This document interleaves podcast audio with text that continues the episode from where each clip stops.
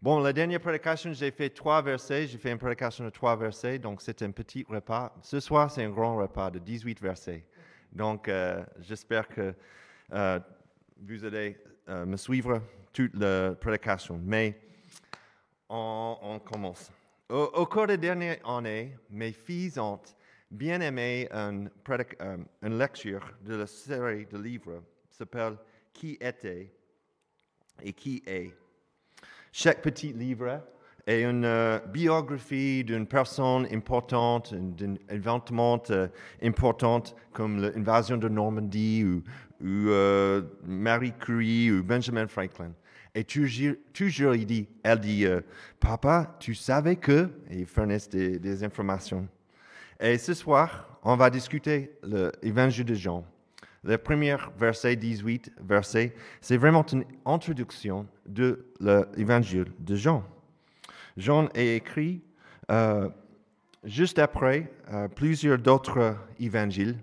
Euh, Jean écrivant avec la connaissance des, autres évangiles de précédents, de Matthieu, Marc, Luc et Actes aussi. Et il utilise une certaine structure littéraire dans son introduction pour souligner qui est Jésus, qui était Jésus? Et pourquoi Jésus est venu? Jean Stott a dit que les autres évangiles commencent par Bethléem. Jean commence par le Saint du Père. Luc date son récit par les empereurs romains et le grand prêtre juif. Jean date son haut commencement. Matthieu et Luc nous amènent au berceau et à la crèche. Marc aux prophéties d'autrefois mais Jean nous ramène dans le brume de l'éternité. Donc, dans cette introduction, nous apprenons que notre meilleure vie commence au moment que nous croyons que Jésus-Christ est le Fils de Dieu et que nous vivons en tant que ses témoins, euh, faisant l'expérience de sa grâce et la vérité, tout en appartenant à sa famille et pour l'éternité. Donc, le premier point, nous croyons que Jésus-Christ est le Fils de Dieu. Pardon. Nous croyons que Jésus-Christ est le Fils de Dieu. Verset 1 jusqu'à 5 et verset 16, verset 18. Au commencement, la parole existait déjà. La parole était avec Dieu et la parole était Dieu. Elle était au commencement avec Dieu. Tout a été fait par elle et rien de ce qui a été fait n'a été fait sans elle. Donc, dans ces premiers versets, Jean décrit euh, avec le, mot parole et le mot grec logos. Logos, ça veut dire parole, et le mot, le mot Dieu trois fois, pour souligner la relation entre les deux, entre la relation entre Dieu et, et avec, euh, avec la parole. Logos, dans le premier siècle, utilisé souvent pour expliquer la capacité intellectuelle, l'esprit de Dieu, le pont entre le monde spirituel et le monde physique. Et, Jean récupère ce mot à la lumière de l'Évangile. Jean utilise le terme logos comme au début, à le commencement, à création. Dans Genèse chapitre 1, verset 3, Dieu dit qu'il y ait de la lumière, il y a de la lumière. Mais dans le verset 17, nous voyons qu'est-ce que ça veut dire la parole. En effet, la loi était donnée à travers Moïse, mais la grâce et la vérité sont venues à travers Jésus-Christ. Ainsi, le logos, la parole, c'est Jésus, que nous trouvons dans les deux premiers versets. Et c'est une belle image à la lumière de la relation entre Dieu et Jésus. Seul le Dieu trinitaire, Père, Fils et Saint-Esprit, est distinct du monde et éternel. Toutes les choses qui existent dans ce monde ont été créées à un moment donné. Et le col qui maintient tout ça ensemble, c'est Jésus. Comme aujourd'hui, au cours des premiers siècles de l'Église, certains individus et groupes ont nié que Jésus était divin, et, ou bien ils ont nié qu'il était conçu par le Saint-Esprit et qu'il soit nié, euh, né de la Vierge Marie. Jean a écrit cet évangile en tenant compte de ses critiques. Nier la naissance de la Vierge et dire que Jésus n'était qu'un homme, c'est nier la divinité de Dieu et qui se trouve dans la personne de Jésus. Jésus est à la fois Dieu et homme. Tu aussi, c'est un mot-clé. En tant que chrétien, prenons sérieusement en compte fait que tu es créé et soutenu en Jésus. Nos attitudes et nos comportements devraient changer en ce qui concerne notre gestion en tendance de la terre.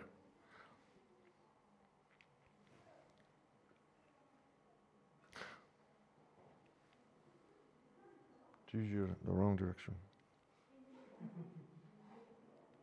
Pardon. Voilà. Jean Stott a dit un manque de préoccupation pour notre environnement naturel est le signe d'une vision limitée de Christ ou d'une spiritualité plus spirituelle que Jésus et qui a besoin d'équilibre et de guérison. Tu es un mot-clé. Si nous, en tant que chrétiens, prenons sérieusement en compte le, fait que tu es créé et soutenu en Jésus, nos attitudes et nos comportements devraient changer en ce qui concerne notre gestion et nos finances personnelles. Nous gérons l'argent que Dieu nous a donné. Nous ne possédons rien de tout. Et tout cela vient de Dieu.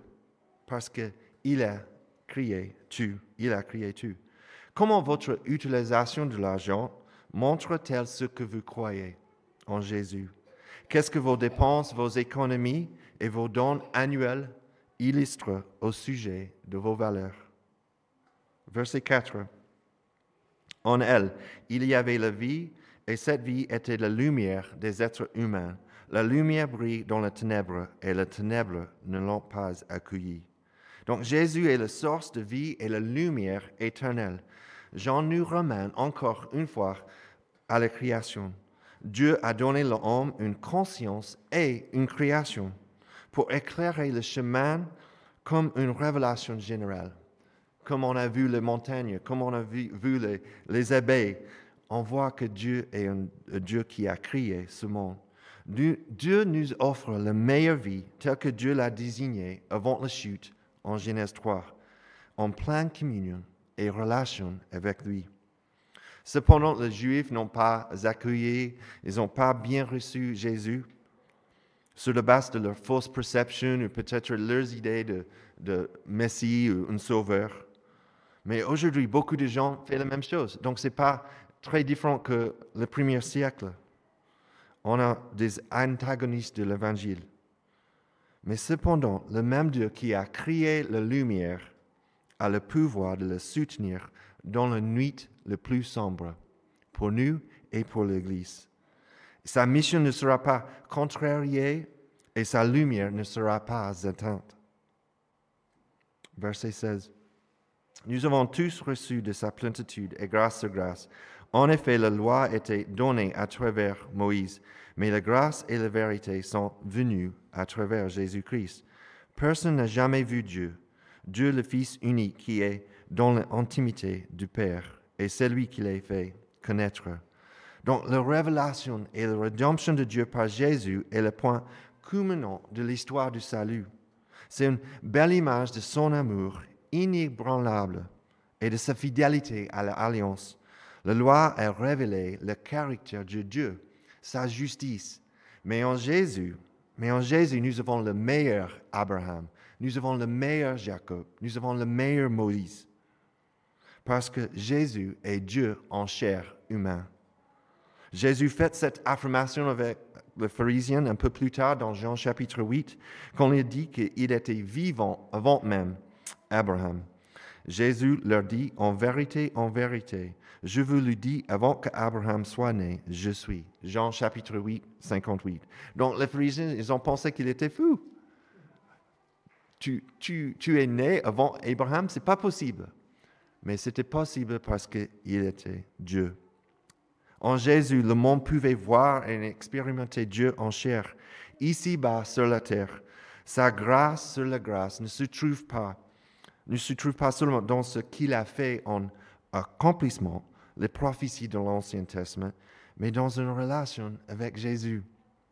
Les mots utilisés pour le dans l'intimité sont kolpos. Et kolpos, c'est un mot grec qui, euh, c'est le même mot en chapitre 13, verset 23, où Jean parle de le disciple que Jésus aimait. Le disciple que Jésus aimait, c'était Jean. Donc Jean utilise le même mot ici pour expliquer la relation entre Dieu et Jésus. Jean, c'est quelqu'un qui, qui a regardé Jésus, qui, a regardé Jésus euh, quand il a bu, quand il a fait des miracles, quand il a dormi, euh, toutes les choses qu'il a vues. Et cette intimité, cette relation que Jean a avec Jésus, Dieu avoir, Dieu a la même idée pour nous. Ainsi, nous aussi, en tant que croyants en Jésus, sommes invités à entrer dans cette relation personnelle avec lui par la parole de Dieu et le Saint-Esprit, la troisième personne de la Trinité. Nous regardons et nous nous émerveillons devant le mystère de Père, Fils et Saint-Esprit, dans la foi et la confiance en la parole de Dieu. Nous l'adorons avec notre vie comme nous vivons pour lui dans la réalité de la vie quotidienne et le monde qu'il a créé. Point 2. Nous vivons en tant que ses témoins. Versets 6, 8, 6 jusqu'à 8 et 15. Donc c'est l'histoire de Jean-Baptiste. Il y a un homme envoyé par Dieu. Son nom était Jean. Il vint comme témoin pour rendre témoignage à la lumière, afin que tu crois par lui. Il n'était pas la lumière, mais il vint pour rendre témoignage à la lumière. Donc Jean-Baptiste a été appelé par Dieu pour expliquer tout ce qui s'est passé, pour témoigner que Jésus est le Messie, pour bien avancer l'évangile avant que Jésus arrive. Mais quand Jésus arrivé, il y avait déjà milliers de personnes qui étaient en train de suivre Jean-Baptiste. Donc Jean explique que, bien sûr, Jean-Baptiste est là, mais Jésus était avant Jean-Baptiste. Dieu préparait le scène pour Jésus. Jean le disciple fait clairement remarquer que Jean-Baptiste n'était pas la lumière, mais qu'il était là pour montrer aux gens la lumière en Jésus verset 15. Jean-Louis a rendu témoignage et s'est écrié, c'est celui à propos duquel j'ai dit, celui qui vient après moi m'a précédé, car il était avant moi. Donc, l'œuvre de Jean a précédé celle de Jésus, mais Jean-Baptiste s'est vite rendu compte que il ne précédait pas Jésus dans l'existence parce que Jésus est Dieu notre façon de vivre, c'est complètement différent que Jean-Baptiste. Mais notre vie devrait toujours orienter les gens vers Jésus. Nous avons une lumière qu'on peut briller autour de nous. Notre Église fait des disciples de Jésus. On ne fait pas de disciples de l'Église Croix-Rousse. Je ne fais pas de disciples de Daniel, Jesse ou, ou Sylvain. On fait des disciples de Jésus il faut qu'on fasse attention pour les leaders qui montrent peut-être l'image de leurs followers sur les médias sociaux et le prochain livre qui va sortir. Que d'une vie tranquille dans l'église locale qui dirigeait son église. Donc, on doit faire attention. Troisième point. Faisons l'expérience de sa grâce et de sa vérité, verset 9 jusqu'à 11 et verset 14. Cette lumière était vraie, la vraie lumière qui, en venant dans le monde, éclaire tout être humain. Elle était dans le monde et le monde a été fait par elle. Pourtant, le monde ne l'a pas reconnue. Elle est venue chez les siens et les siens ne l'ont pas accueillie. Donc Jésus était la vraie lumière pour tout le peuple. Jésus-Christ affronte tout le peuple par le témoignage divin de la création et par leur conscience celui qui a créé le monde au commencement et aussi celui devant lequel nous nous tiendrons au jour du jugement. Il ne sera pas un étranger. Tous les peuples l'auront rencontré auparavant dans la création et dans la vérité. Il était là et il est venu, passé composé. Jésus est venu aussi dans le monde qu'il a créé, à son propre peuple, le juif Cependant, les Juifs l'ont rejeté et ne l'ont pas accueilli. Mais c'est encore vrai aujourd'hui qu'il y a des gens qui ne comprennent pas la vérité, qui ne comprennent pas l'évangile. Verset 14. Et la parole se fait homme. Elle a habité parmi nous, plein de grâce et de vérité. Et nous avons contemplé sa gloire, une gloire comme celle du Fils unique, venu de Père. J'aime bien ce verset. Dieu en chair, plein de grâce et de vérité, se déplace dans le quartier. Il est venu. Dieu n'a pas cessé d'être Dieu, mais il a pris corps en Jésus-Christ, comme Dieu et comme homme. En Jésus, Dieu accomplit les choses qu'il a promis dans l'Ancien Testament. Genèse chapitre 17, Je tablerai mon alliance entre moi et toi, ainsi que tes descendants après toi, aux filles de génération. Ce sera une alliance perpétuelle et vertu de laquelle je serai ton Dieu et celui de ta descendance après toi. Donc, le mot utilisé, ici, habiter, aussi signifiait que, comme j'ai dit, il a déménagé, il a déménagé dans le quartier, il a planté sa tente ici sur terre, sur terre comme il a fait dans l'Exode. Exode. J'y rencontrerai les Israélites et ma gloire fera de cet endroit un lieu saint. Ils reconnaîtront que je suis l'Éternel, leur dit, qui les ai fait sortir d'Égypte pour habiter au milieu d'eux. Je suis l'Éternel, leur Dieu. La gloire et la présence de Dieu sont maintenant ouvertes pour qu'ils puissent le voir et en faire l'expérience. Dieu se dirige vers nous afin que nous puissions être sauvés alors que nous faisions l'expérience de sa gloire, parce qu'il a planté sa tente sur terre. Fils unique de Dieu, Jésus a été envoyé dans le monde pour que nous puissions vivre à travers lui. Le mot chair représente la personne, euh, une personne euh, entière. Donc, il fait euh, référence à l'existence humaine, de fragilité, de, vulnérabilité d'une personne. Je ne sais pas, mais j'ai bien senti la vulnérabilité l'année dernière. J'ai bien senti la fragilité, ça fait quelques années, de notre existence. Mais Jésus comprend.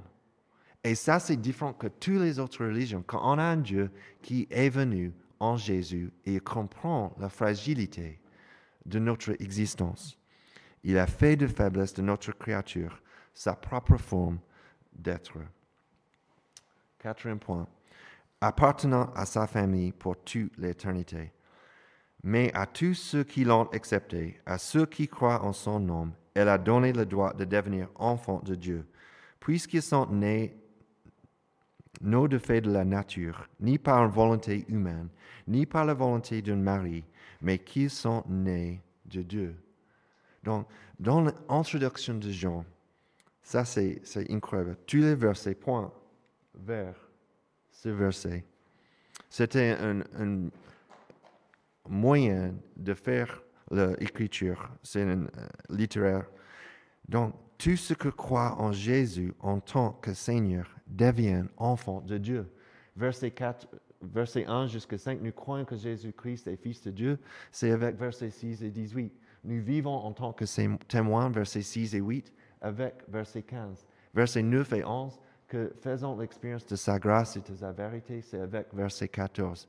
Pour centrer, c'est un peu comme une flèche pour versets 12 et 13, appartenant à sa famille pour toute l'éternité. Et c'est vraiment le sujet de Jean quand on va regarder cette année. Tous, hommes, femmes, esclaves, quelqu'un libre. Le salut, c'est pour tous.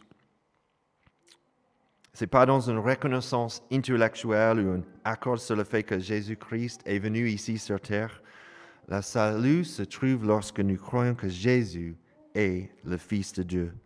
Et le mot que Jean utilise pour doit est un mot très fort qui implique, doit, implique de pouvoir absolu et une certitude. Il est immédiat, il est définitif. Il s'agit d'une affirmation libérale et radicale que nous pouvons trouver notre salut immédiatement, immédiat avec Jésus. On n'a pas besoin de bonnes œuvres après. On n'a pas besoin de regarder qu'est-ce que ça veut dire dans l'avenir. C'est immédiat, c'est définitif. Et c'était radical pour le premier siècle et c'est radical pour nous aujourd'hui, j'espère.